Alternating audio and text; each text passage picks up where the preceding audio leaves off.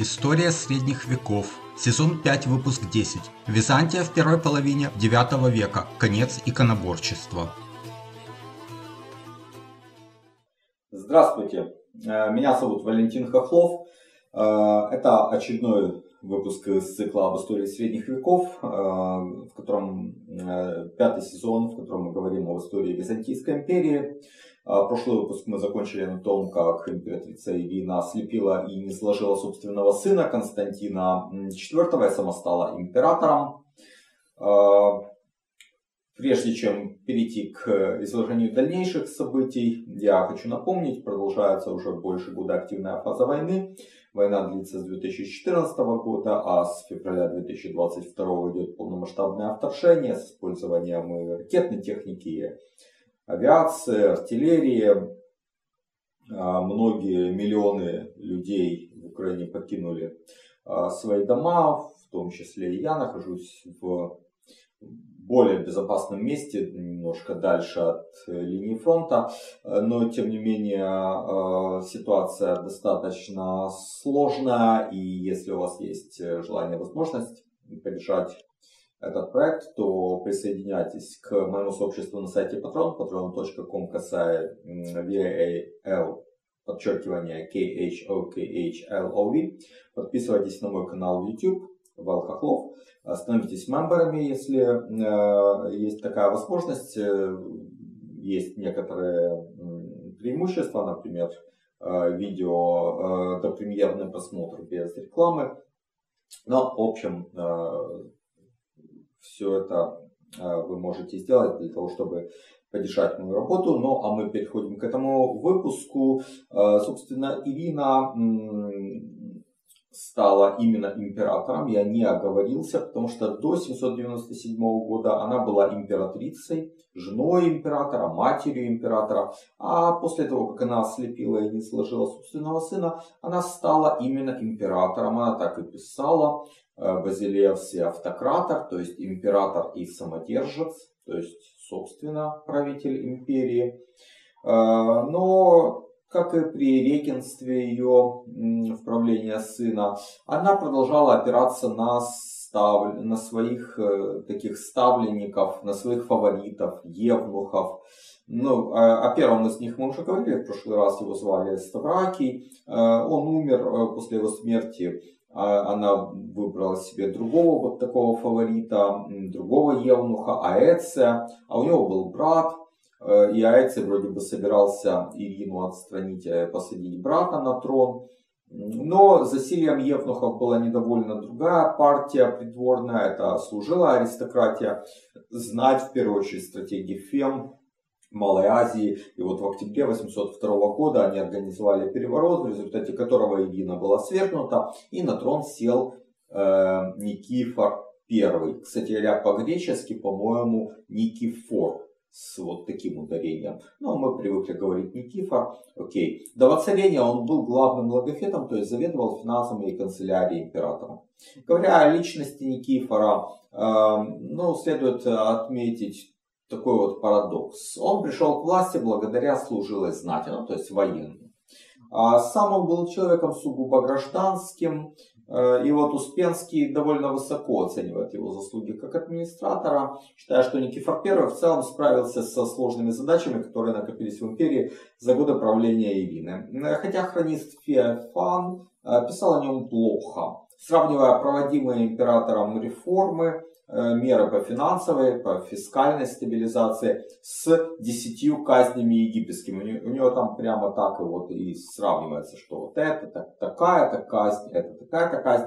Но вот Успенский детально анализирует то, что э, Никифор проводил, и, делает такой вывод, процитирую.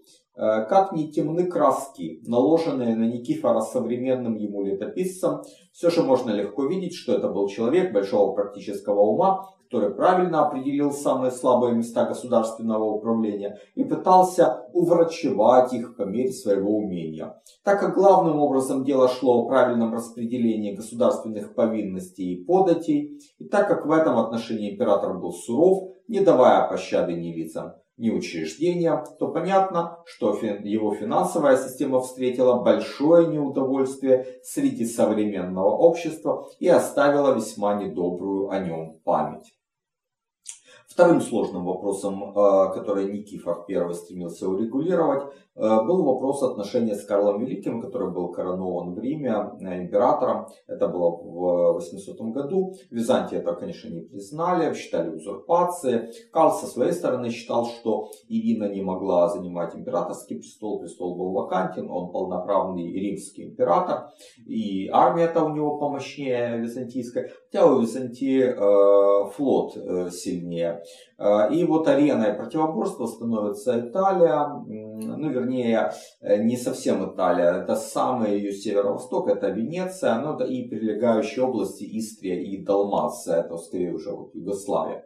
То есть вот Адриатика.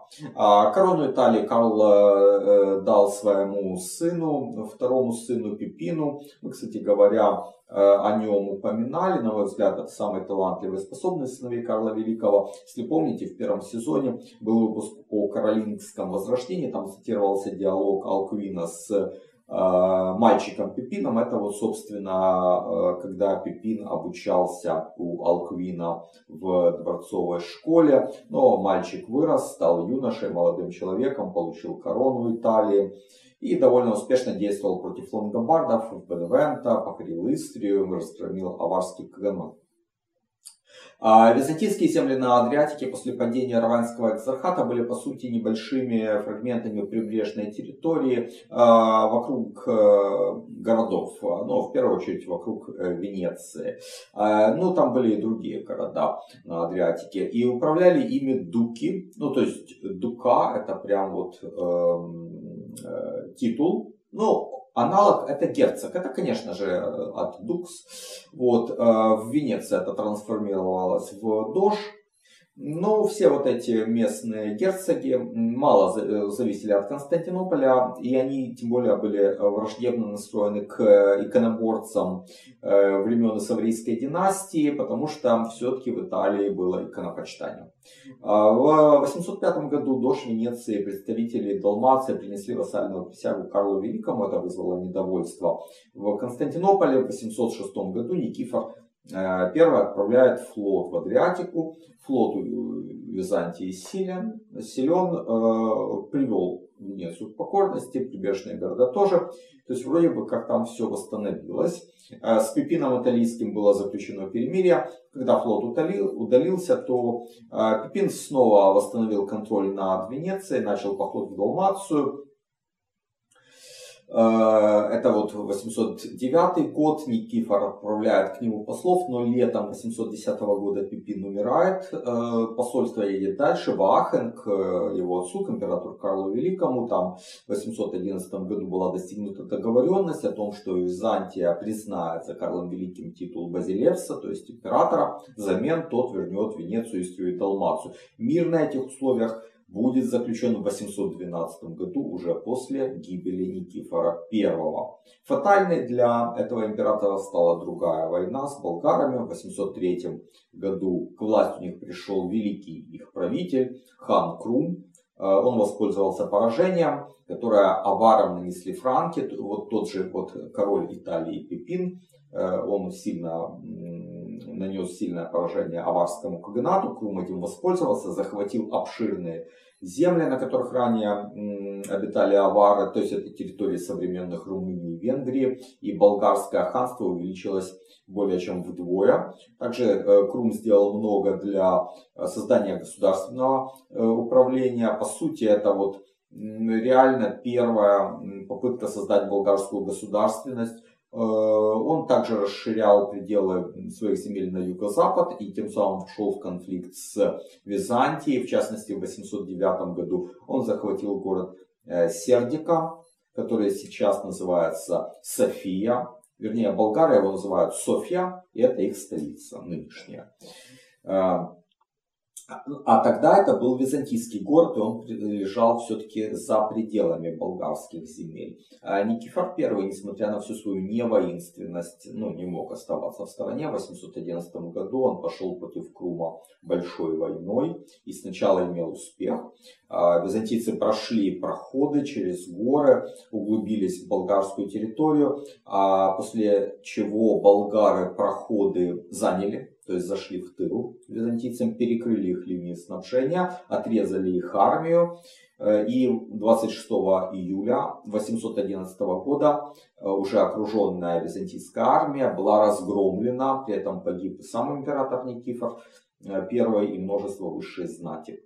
Э, сын и наследник Никифора, Ставракий, был в этом сражении, а, но уцелел, хотя был тяжело ранен, сумел бежать, Э, в Адрианополе его э, или в Аркадиополе, ну неважно, его провозгласили императором. Он не, не очень хотел, потому что он очень был э, тяжело ранен, состояние было тяжелым, даже он не мог сесть на коня, и поэтому вот часть знати сомневалась, там делать его императором, не делать, тем более, что он не очень хочет, непонятно, выживет ли он.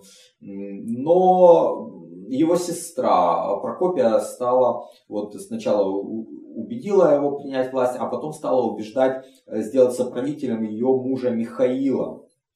А, но Ставракий уже не очень тогда захотел делиться властью, он даже конце концов приказал ослепить Михаила, но было уже поздно, потому что на стороне Михаила э, было много знати, приказ императора не был выполнен, а самого императора заставили отречься от престола и удалиться в монастырь. Э, впрочем, он вскоре там и умер, возможно, от гангрены вследствие ранения, но хотя есть вероятность, что сестра его отравила, когда ее муж пришел к власти. Вот этот муж, Михаил I, Рангаве или Рангави, унаследовал все дела, которые начал Никифор I. В частности, как раз вот этот вот договор с Карлом Великим в 812 году был заключен уже в его правление на тех условиях, о которых мы говорили выше. То есть за Карлом признали титул императора, хотя там хитро сделали, что типа он император, э, Базилевс, но не римский император, римский император в Византии, ну, Неважно, Византия получила свои земли обратно, Венецию, Далмацию, Истрию. А главная проблема Михаила – это та же война с болгарами. Хан Крум после разгрома армии Никифора продолжал захват византийских земель. В 812 году он осадил и взял главный город на берегу э, Черного моря, на европейском берегу Черного моря. Это Мессимврия, далее Крум предложил Михаилу мир, э, но на выгодных болгарам условиям, условиях э, император отказался, начал собирать новое войско для продолжения войны. В фермах Армениак и Каппадокия возникло сильное уже недовольство этим.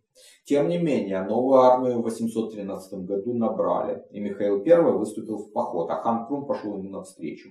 22 июня 813 года близ Адрианополя состоялась битва, в которой византийское войско было полностью разгромлено. А в июле того же года один из главных военачальников Византии, стратег Фемы Анатолий Клев, объявил себя императором Львом V. Михаил I особо не сопротивлялся, потому что после позорного бегства из-под Адрианополя он, в общем-то, и сам хотел сложить в себя власть. В результате его не убили и даже не покалечили, его просто сделали монахом. Его сыновей, правда, оскопили и тоже сделали монахами. Но вот э, один из них, Никита, э, впоследствии станет патриархом Игнатием, о котором мы еще будем говорить. Значит, Лев V вошел в историю под прозвищем Армянин. Видимо, таковым было его происхождение. Хан Крум после победы над Михаилом пошел уже было на Константинополь, садил город, но Лев V э, вызвал его на переговоры э, и собирался вероломно убить. Э, но Крум почувствовал там подвох, почувствовал засаду, как бы бежал.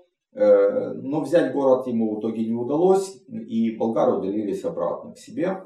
На весну следующего года Крум замыслил новый поход, чтобы отомстить за вот ту попытку убийства вероломного, которое Лев V предпринял. Но Крум не успел. В ходе подготовки к походу он умер, хотя готовился очень серьезно, там осадные машины болгары готовили. А новым ханом стал его сын Амуртаг, тоже он был выдающимся правителем, но у Льва V с ним сложились отношения получше, чем с его отцом. И вот в 815 году был заключен 30-летний мир. По своим убеждениям Лев V был иконоборцем, хотя его правление, так же как и правление его предшественника, считается периодом иконоборческим, э, но все-таки Никифор и Михаил проводили довольно мягкую церковную политику. А Лев V был более жестким человеком. С весны 814 года он начал готовить собор, который бы отменил решение седьмого Вселенского собора, о котором мы говорили в прошлый раз, и вернул положение к тому, что было при Константине э, Константине э,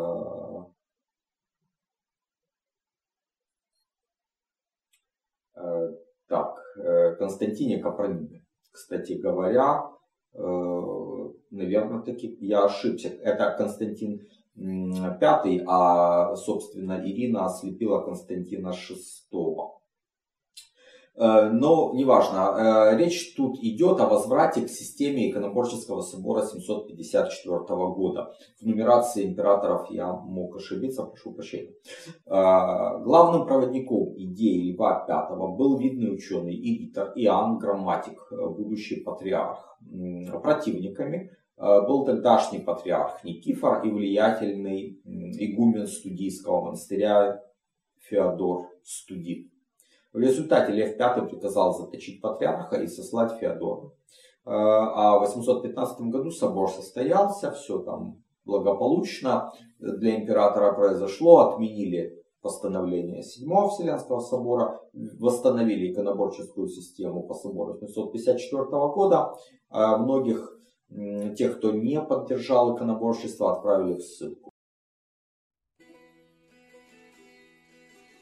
Вот уже около 20 лет я увлекаюсь историей средних веков, читаю книги и смотрю передачи, а недавно начал и сам создавать видео и подкасты на эту тему. Это мое хобби, и я создаю контент совершенно бесплатно. Но если у вас есть желание и возможность поддержать мой труд материально, то присоединяйтесь к моему сообществу на сайте Patreon. Оно называется по моему имени Вэл Хохлов. Patreon patreon.com косая VAL подчеркивание KHO KHLOV. Не забывайте подписываться и на мой канал в YouTube. Его можно найти также по моему имени Вэл Хохлов. 25 декабря 820 года Лев V был убит во время рождественской службы в соборе Святой Софии. Новым императором стал Михаил II Травл, соратник Льва V по Малой Азии, потом он стал интриговать против своего бывшего соратника, э, который пришел к власти, сам хотел вроде бы как бы сесть на престол. Лев V приказал заточить этого Михаила. Э, и вот тогда-то сторонники Михаила организовали убийство императора, и в результате Михаил пришел к власти. А Михаил II смягчил церковную политику, вернул из ссылки вот тех людей, которые были сосланы его предшественникам, э, и как бы перестал э, преследовать так, как Лев V преследовал за иконопочитание. Но иконопочитание он не вернул. Он выразил свою позицию такими словами, цитирую. Кто раньше нас занимался исследованием церковных догматов, те и дадут перед Богом ответ, хорошо или худо они узаконили. Мы же в каком положении нашли церковь, в том и заблагорассудили оставить ее. То есть все как было, ничего не менять, просто ослабить репрессии. А большой проблемой для Михаила II стало восстание Фомы. Э, это э, некий турмарх, в одной из ферм Малой Азии, еще в правлении Льва V он там начал э, бунтовать, он э, объявил себя вот императором, вот тем самым Константином, э, которого ослепила Ирина. Ну, если так я как бы эта путаница, она уже возникла. По-моему, Константин VI таки. Вот. Э, и якобы этот вот Константин избежал э, ослепления, смог там и гибели, смог э, укрыться. И вот это он и есть. Ну, то есть типа ситуация с Лжедимитрием в российской истории. Э, многие простые люди начали поддерживать этого самозванца, они были недовольны иконоборческой политикой Льва V, высокими налогами. Пользуясь неразберихой после убийства этого императора, Фома осадил Константинополь. И Михаил II вот принял правление в сложной ситуации. Э, его поддерживали только две фемы, это Апсики и Армяняк. Э, ему пришлось выдержать осаду. Но затем из этих фем подошли подкрепления, э, и Михаил э, организовал вылазку и весной 822 года снял осаду.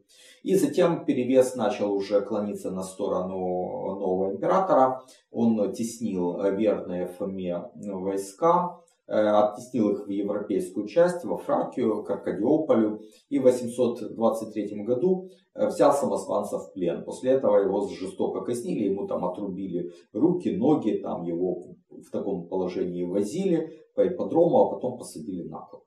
Э, Михаил II был вообще жестокий человек. В правление его Византия понесла ощутимые территориальные утраты. Арабы захватили Сицилию и Крит, на Сицилии во время восстания Фомы, пользуясь слабостью центральной власти, а, местный турмарх объявил себя а, императором, его звали Евфимий, а на Сицилии стратега в то время не было, поэтому вот Турмарх этим и воспользовался. Когда новый стратег из э, Константинополя прибыл, то этот Евфимий разбил нового стратега и убил его. Но все-таки в империи там были и верные силы. Там, наверное, был еще один турмарх, как минимум. И вот Евфимия все-таки тоже разбили. Он бежал в Африку и подговорил арабов помочь ему вернуть Сицилию. В результате арабы оказали помощь. Э, в 827 году высадились на острове. Но не для того, чтобы Евфимия привести к власти, а для того, чтобы самим захватить Сицилию и обратить ее в ислам. 827-830 э, годы это вот такое противоборство на Сицилии. Э, к 830 году арабы осаждают Палермо, это самый большой город острова. Берут его в 831 году, но все-таки они не полностью контролируют Сицилию. Во власти Византии осталась полоска прибрежная на восточном берегу. Это города Мессина, Таармина, Сиракузы. Что касается Крита, то э, его захватили прибывшие из Египта в 825 году арабы. Там такая ситуация возникла. Э, к тому времени в Египет перебрались арабы из Испании. Дело в том, что в халифате возникла смута. Ну, мы об этом говорили, когда речь шла об истории Испании в прошлом году, в четвертом сезоне. И вот когда как раз аббасиды пришли к власти э, в халифате, амиядов перерезали, кроме одного, который бежал в Испанию и создал там собственный эмират. И некоторые арабы были вынуждены из Испании тогда вот э, бежать. И в халифате тоже все было э, при первых аббасидах неспокойно. Там халиф Аль-Мамун подавил смуту. Э, но вот эти испанские бунтовщики которые там закрепились было в Александрии, были вынуждены искать себе новое убежище, и вот они-то и высадились на Крите и захватили остров. Византийцы пытались его отбить дважды, в 826 году и затем в 827 году, э, но безуспешно. Речь идет об острове Крит, я напомню, который, собственно, арабы и а, отбили у Византии. Михаил II умер в 829 году, и к власти пришел его сын Феофил. Это редкий случай, когда на трон империи э, восходит, причем в порядке именно наследования престола, человек умный, образованный, благородный, честный. Вообще такое редкое сочетание для византийского императора. Его отец, человек э, жестокий, малограмотный, Тем не менее, постарался сыну дать прекрасное образование. В учителя он назначил ему уже упоминавшегося Иоанна Грамматика. Это наиболее выдающийся э, ученый того времени. Э, к тому же сам Феофил был очень способным, он любил поэзию, он оказывал покровительство искусству и науке. И от времени его царствования сохранились выдающиеся памятники архитектуры, дворец Ваврия, э, Триконг, Сигма, мистическая Фиала. В его управлении была построена знаменитая крепость э, Саркел или Белая Вежа на Дону. Э, для хазар ее строили. Впоследствии Святослав, киевский князь, возьмет, когда он разгромит хазарский каганат, эту крепость. При этом надо сказать, что Феофил не был таким легкомысленным или слабохарактерным человеком, каким будет его сын. Он жестоко преследовал несправедливость и охотно воевал с внешними врагами, в первую очередь с арабами. Но войны эти шли с переменным успехом. В 830 году Феофил одержал победу, затем последовала череда сражений. Арабы захватили ферму Каппадокия. В 837 году император собрал большое войско, чуть ли не до 100 тысяч человек, ну, хотя это, наверное, преувеличение.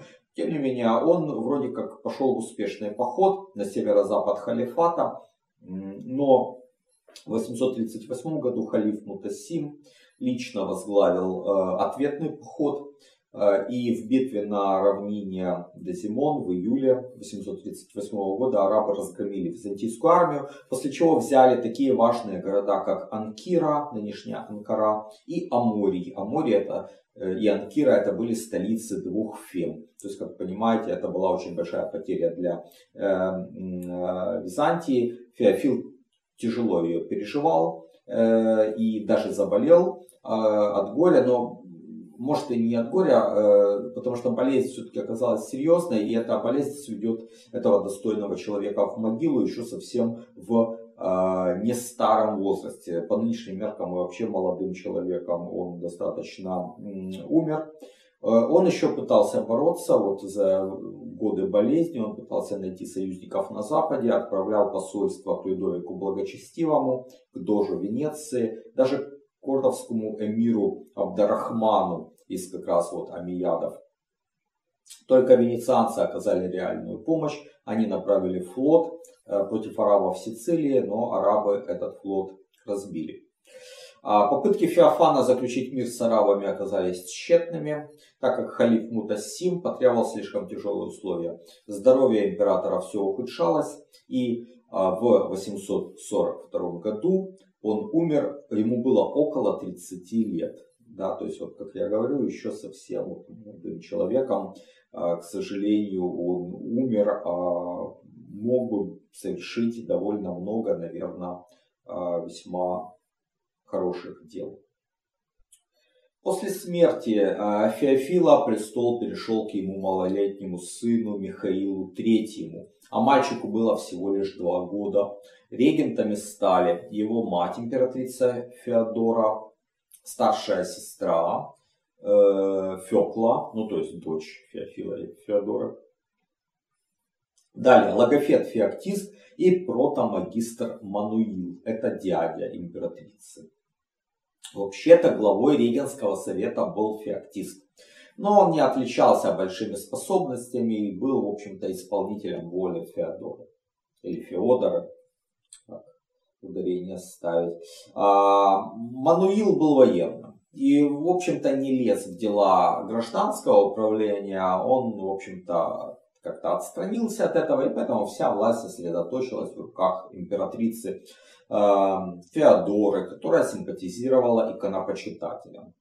А, Феофил терпимо к этому относился, но все-таки умирая он потребовал от э, жены и от вот этих регентов поклясться, что те не будут покушаться на иконоборческую политику и не будут э, как-то притеснять патриарха Иоанна Грамматика. Вот это учитель Феофила, который к тому времени уже стал патриархом. И он был убежденным иконоборцем. Но уже в 843 году Феодора отправила к Иоанну своего брата Варду, чтобы заставить патриарха уйти с должности. И, видимо, там не очень мирный был разговор потому что, судя по всему, Варда нанес патриарху раны. Э, и патриарх, э, ну, как бы стал возмущаться и демонстрировать, что типа ему вот ударили в живот, там, порезали его как-то. А Варда представил дело так, что патриарх сам себе эти раны нанес, а по каноническому праву покушение на самоубийство – это основание для извержения из сана. И таким образом этого патриарха, которого, судя по всему, он же и порезал, э, представили как самоубийцу потенциального и лишили сана, и сослали. В общем, такой очень некрасивый был поступок. И после этого новым патриархом избрали сторонника иконопочитания Мефодия, провели тут же собор, вернули постановление Седьмого Вселенского собора, и таким образом в Византии было восстановлено иконопочитание. Э, на этот раз уже окончательно. Иконоборцы были преданы анафеме, начались гонения также и на павликиан. А мы уже говорили об этом движении. Это движение распространилось в Малой Азии, ближе туда к сирийской границе. И как раз они, ну как бы, как бы сейчас мы сказали, это были протестанты того времени. Они ратовали за, за возвращение к таким апостольским а, нормам церковной жизни, отрицали пышное богослужение и так далее. И вот этих павликян было немало на Востоке, и они, в общем-то, были не то чтобы союзниками иконоборцев, но считалось, что как бы э, именно они привели к тому, что иконоборцы, э, иконоборческое движение возникло. Так вот этих павликиан очень сильно преследовали, многие из них бежали даже к арабам из Византии и окончательно с павликианами расправились к X веку.